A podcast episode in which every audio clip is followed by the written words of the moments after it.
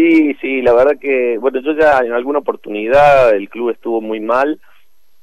Este, un pícaro de acá de Recuarto casi se lo, se lo queda en sus arcas, habían vaciado el club y, y lo, lo iban a disolver. La provincia tenía que nombrar un interventor de hace muchos años, en el 2001, 2002, y me nombró interventor a mí, así que ya había estado ahí dos años como dirigente interventor y habíamos podido salvar al club. Eh, siempre supe que, que, iba a volver al club cuando, bueno, mis tiempos se acomodaran, por, porque la verdad tengo muchas actividades. Y bueno, se dio en esta ocasión y la verdad estoy muy contento. Como te decía antes, es un club muy caro a, a mis sentimientos, a los sentimientos de mi familia.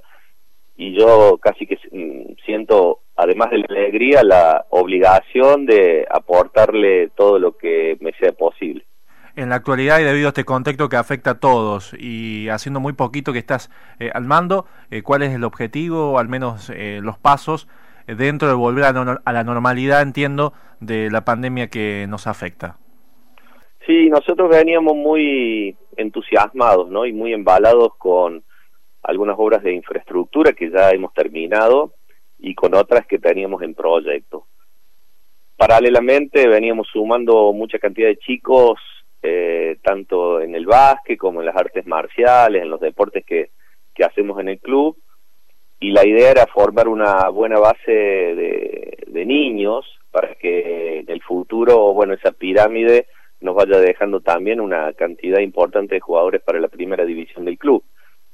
Eh, todo ese entusiasmo eh, no se durmió, pero bueno, está en suspenso por esta cuarentena.